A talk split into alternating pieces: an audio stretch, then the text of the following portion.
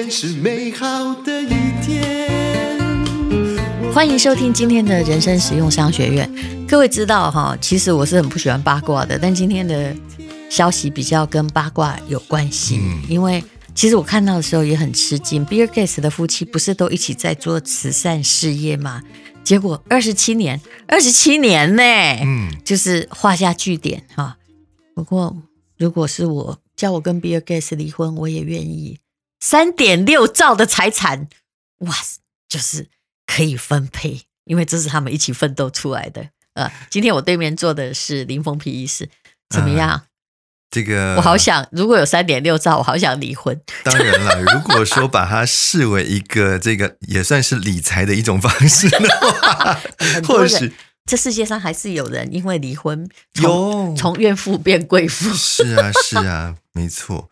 哎，所以哈、哦。所以看到这个新闻的时候，我真的我是也也是非常吃惊的，因为这一对夫妻其实在这个至少在公众媒体上面呈现出一直都很好，对不对？是没有错，真的就是说他们一直是一个夫妻，就是琴瑟和鸣的状态，而且互相支持着对方的呃，不管是呃实际的事业也好，或者是这个慈善的置业也好，嗯、基本上来讲，两个人是互相的这个帮衬的。嗯，那我要讲我的感想了。是，不管你们两个的共同目标是如何的相称，嗯嗯、但是家家有本难念的经。对，还有呢，很多时候不要解释成色衰爱弛，而是人有时候相处久了，纷争反而会出现。嗯，当发现我不能爱你，你不能爱我，回家也不想见到你，你也不想见到我，嗯、而我们已经未来的路，其实当朋友比较好的时候。为何不能够和平分手？嗯，我觉得其实这是一个很棒的观念。对，嗯、可是呢，我的我的想法是这样，就是说，那为什么一定非得要离婚嘛？因为如果说你说啊，我们两个实在是没有继续共同成长的空间。嗯那或许婚姻的名分留存，但是各自去发展自己有兴趣的事情，不是也是一种可行？这证明你就是个台湾人啊，是吗？好，这个孺子愿受教，来请夫子讲述。美国人就这样啊，是他当他觉得说我们两个之间大概也只能当朋友了，嗯，而不是夫妻了，那为什么不退回朋友？他就离婚啊，嗯、对，离婚没有代表。台湾人的离婚多半的状况叫撕破脸，是是，不好意思，美国人没有把离婚当成撕破脸。嗯，你看到那个哎，那个叫什么东西啊？演《Ghost》的那位，嗯，Demi Moore，哎，Demi Moore，Demi Moore，还有她的老公布鲁斯维利，两个都很有名，对不对？是，你看他们离婚超酷，就可以呃带着我们的孩子跟你现在的孩子啊，还有前夫前妻。哇哦，我们还可以去一起度假呢。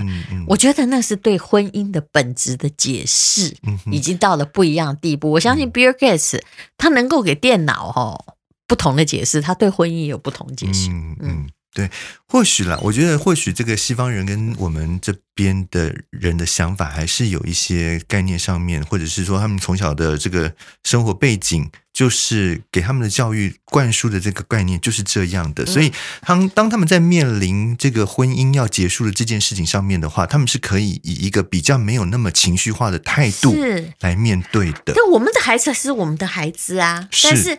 你的未来跟我的未来，哎，不好意思，我们可不可以不要当夫妻共同商量了？嗯，而且我们大家已经够有钱了。其实我觉得后句后面那句话也是一个重点。嗯、你知道他们财产高达多少钱吗？我这样讲法很像一个很八卦的欧巴桑。嗯，哇，资产净值高达一三零五亿美金。我不太想用台币算，是因为。一三零五亿美金对我而言已经很遥远了，对啊，那个算不出来，比天文数字还天文数字的天文数字。而且你要知道，美国的婚姻法其实对女性没有，要是我是女的，我可能一三零五亿，我会觉得离婚比较好哦。哦，为什么？为什么呢？二十七年的共同奋斗，嗯，这个东西我可以分不少啊。你觉得当时有签婚前协议吗？答案一定没有，嗯、没有不可能。太当时嫁的时候还没有太有钱。嗯哪里签婚前协议？嗯，所以如果我是比尔盖茨的老婆，假设我跟他已经人生，哎，我觉得你不回家也无所谓。嗯，嗯，我觉得离婚挺好的。嗯嗯，嗯，但是我觉得在走到这一步之前，我想他们的关系应该已经冷淡到了一定的程度，就剩下朋友了，对对对，或策略的真的没有那种激情、热情这种东西存在。对，嗯、或者说可能只是真的单纯的只是一个家人之间的关系了，就剩下家人。嗯、不过不好意思。你觉得婚姻过几年之后还有激情跟热情？当然，我觉得真的很难了。到最后，当初的爱情应该都已经转化成亲情了。我每次哦，我跟你讲，我听到很多有些女生跟我说。啊，结婚多少年之后，看到人家还手牵手睡觉，觉得太感动。我心里想说，你是鸡皮疙瘩掉满地吗？妈、呃，我不是说婚姻不幸福，还好。嗯、但是我的意思说，你期待越多，婚姻越容易受创。嗯，你知道，嗯，其实到最后就是家人。是，还有什么？什么？我跟你讲，如果会激起你的激情和热爱，一定是因为老公有小三，你才会觉得，哎呀，我要开始抢夺。有那个小三出现了，有竞争者出现。否则，真正平常日子就是过日子呀，嗯，就是小孩的爸爸和妈妈呀，嗯，就这样子嘛，嗯，那你不要不安这种关系。我看到很多的中年人，哇，我有时候看到我旁边哈，年纪已经跟我差不多，还在追求爱情，我心里想说，怎么样，你还没玩够嘛？嗯，就是你人生应该有更远大的目标可以追求，你怎么还在欲望的漩涡里面打转？或者。应该说，每一个人对于这种情感上面的态度跟要求可能是不太一样。有的人真的把爱情当成是终身的目标，也不一定。我其实是，嗯、呃，我必须说我自己的看法。嗯、我真的觉得说，你可不可以成熟一点？当你的雌激素慢慢褪去，或你的荷尔蒙慢慢褪去，不管男女都一样。嗯哼，你可不可以回复成就是比较平和的态度来看事情？嗯，其实婚姻是一个社会的规范。嗯、当 Bill Gates 跟他老婆。完全没办法持续下去的时候，嗯、也不代表他们不圆满。我们可不可以这样看？嗯，嗯对了，我我想哈，真的就是这样。我们我们这边的人一想到离婚，就是惨惨惨，嗯，惨惨惨是一点。然后呢，当看到这样的一个新闻一爆发出来的时候，可能第一个想到的就是，可能这夫妻的某一方出轨。我想这可能是很多人必有华人的概念是必有亏欠。对，不可原谅才离婚，但美国人不是这样的。对对对，嗯、我想真的是这样，就是说，当我们后来看到新闻里面呃爆出来，就是说，其实他们没有所谓什么第三者啊、婚外情这一些的问题，但我们不知道这到底是真还是假了哈。嗯、只是说，或许今天真的我们应该要重新思考一下，就是说，婚姻到底对你个人来讲是一个什么样子的存在，什么样的意义的存在。当这个夫妻双方的热情已经不再存在的时候，而你觉得在这段关系当中，你感觉上好像越来越有那种窒息感，走不下去的时候，即便即便这双方没有所谓的对错的问题哦，嗯、没有所谓的什么谁出轨，是不是还必须要一再的坚持去维持这样子的一个名分？华人的。嗯，他们的概念就是在盖棺论定以前，嗯，一个女人必须维持着我是某氏夫人，对，才算是圆满。可是其实美国人已经没有这个概念，嗯，所以我一直觉得比尔盖茨夫妻提其实他的离婚挺挺酷的，挺酷的。我老实说了，也没有什么理由要离婚嘛，没有哎、欸，这样看起来好像真的没有什么一定非得要离不可的理由、欸。这个意见嘛，而且老实说，一个人会发表说啊，我们共同协议离婚呢。嗯而且你知道他们两个很厉害，他们还陆续向基金会捐了三百六十亿美元，嗯、也就是他们两个还有共同的志向。是啊，是啊。但退居当朋友好，一定有各自的考量。也、也就是说，美国人的观念跟你不一样，没有认为说啊，一个人盖棺论定之后，一定要关上某夫人、某先生，他才会觉得人生圆满。嗯、他尊重那段过程，嗯、而且跟他 say goodbye。嗯嗯嗯嗯，对对啊，所以。我在想，我们也可以再继续去看一下这一对夫妻将来是不是还会找到另外一个跟他觉得可以相辅相成，甚至可以再继续的共同成长的另外一半。哦、不一定哦，嗯、不一定。你说他们可能，如果我嫁给过比尔盖茨，嗯，比尔盖茨，嗯。我你知道他们两个共同向华盛顿州的金恩郡高等法院提交离异协议，嗯、这其实是表示大部分已经协议好的，嗯，只有财产的某一个部分，还没有还没有厘清。那这时候当然要找呃，就是。他们的法律专家来厘清，因为钱太多了啦。对对。然后儿女其实已经长大了。好，哎，他是不是曾经有讲过，他不会把他所有的财产留给子女？是是是，他大大部分在捐嘛。是。所以这也不是问题，他们真的也不是财产。对啊对。所以真的就是已经承认自己的，我其实觉得这是还蛮好的。嗯。承认爱已经逝去，然后我们两个并不想同居在同一个屋檐下。嗯，那我们其实也够有钱，我们尊重各自的选择。我倒觉得这是一个很现代的概念，而且也不差啊。连比尔盖茨都离婚了，你还能够把离婚视为是一个罪恶吗？我倒觉得人类在现代社会，不要为了社会观感而失去自己的选择。太多人都是。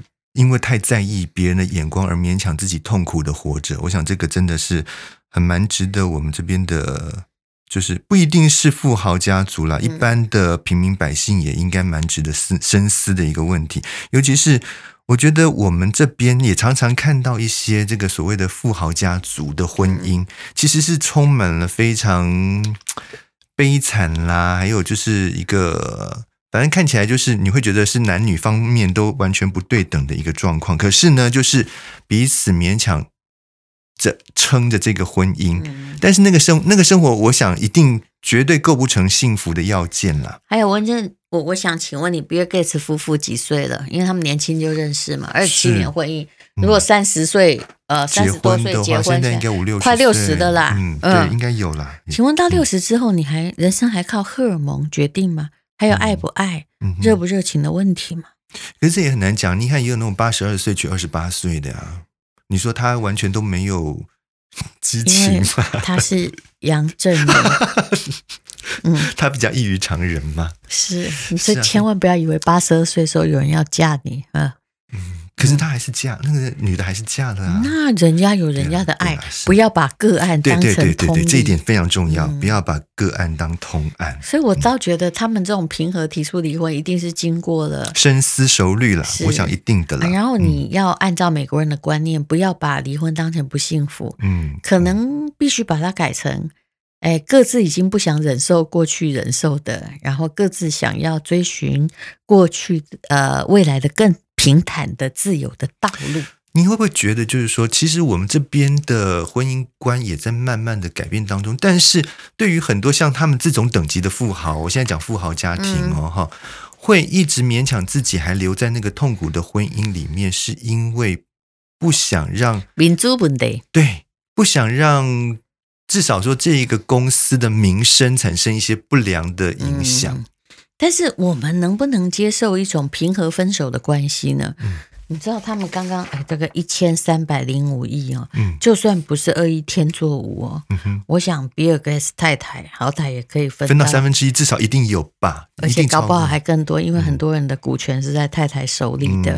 嗯，嗯。哦。但我想比尔盖茨应该也没有那么小气的，就是说会不愿意分这个钱，不会，因为一个都。都已经把它捐成爱心慈善，是啊，是啊，人生一定有看开。这两个人一离婚，一定其实老早就谈好了，差不多的关系，只是要交给律师解决，就这样嘛。对，我想他们的那个重点绝对不是在说啊，这个财产怎么分的这件这件事情。可是这个跟国内就又有很大的不同哦。你会发觉很多的大财团、财阀这些人在。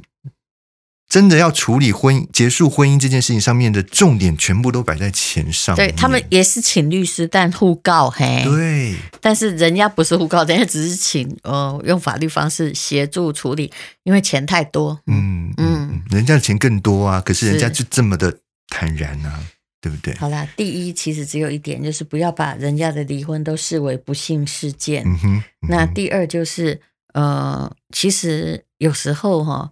人，我觉得未来的婚姻观念是，人到了分手也不用太求全，嗯，但最重要就是说，在还可以之后还做朋友的状况下分手吧，不要弄得哈两败俱伤啊。嗯，我看过一对离婚的夫妇，当然是我的朋友，本来还蛮厉害的，在敦化南路还有两栋豪宅，后来哈就告来告去，告来告去啊。结果所有钱都落在律师的手里，了，是，嗯，嗯哼，对，哎，这边有一个数据倒是蛮耐人寻味的哦。他说，这当然这个是应该是美国的数据啦。他、嗯、说，年收入低于两万五千元的人，嗯、比起年收入超过五万美元的人，嗯，好，年收入超过五万美元的人可以降低高达百分之三十的离婚风险。这代表什么意思？钱多难离婚。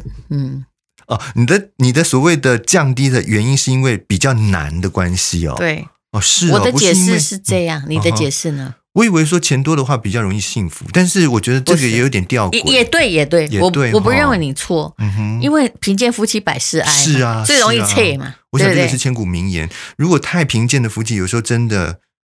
我觉得对婚姻来讲也是一个非常重、非常严重的一个考验。但因为我们是东方人，其实美国人钱多离婚比较难，因为要涉及很大的分割啦。跟你说五万美元，其实你说真的很多吗？也没有多到哪里啊，对不对？五万美金才多少？一百五十万呢。不过任何研究都有它的吊诡，还有它没有办法遮蔽的事实所存在啦。但是意思就是说啊，其实这件事很简单的，你没钱，我没钱。我们趁早撤，嗯哼，可能各自。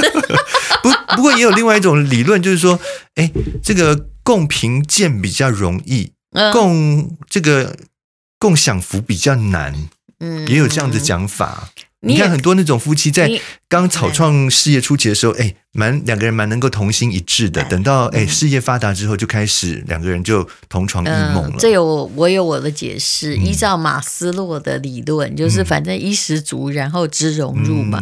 你越来越往上走，收入越来越高，当。